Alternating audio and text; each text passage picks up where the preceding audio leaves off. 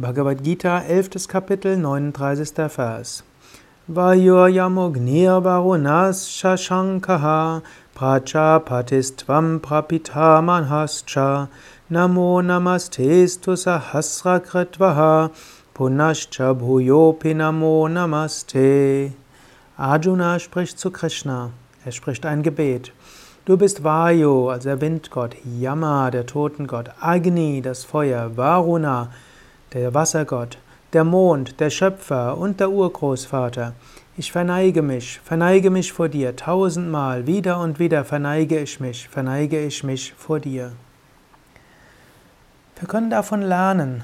Heute sind Menschen selten so demütig, aber sei das auch mal demütig, erkenne, Gott ist auch in den Elementen, also Vayu und Varuna symbolisieren die Wettergötter, Wind, Sonne und Wolken, Regen, all das ist Gott.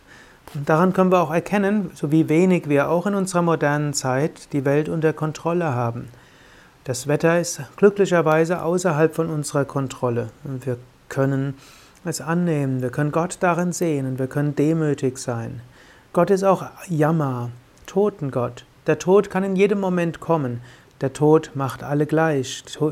Reiche und Arme, Dicke und Dünne, Männer und Frauen, egal welcher Religion, sie sterben. Gott ist so auch das Ende von allem. Gott ist Agni. Agni ist auch das Feuer und der Enthusiasmus hinter allem.